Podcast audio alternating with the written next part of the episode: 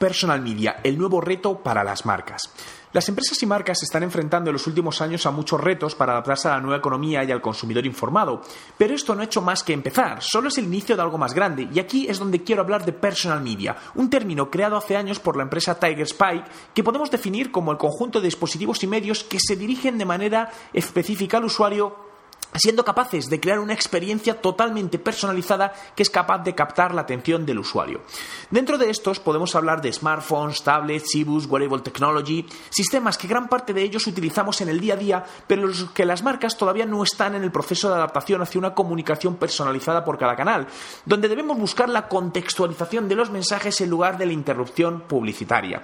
La razón principal de esto es la evolución del consumidor que ya no quiere que le vendan, sino que busca eh, él informarse cuándo, dónde y cómo quiere. Y en este ámbito, sistemas de visionado de información mediante dispositivos personales de realidad aumentada harán que las marcas tengan que realmente trabajar por dar al consumidor lo que busca.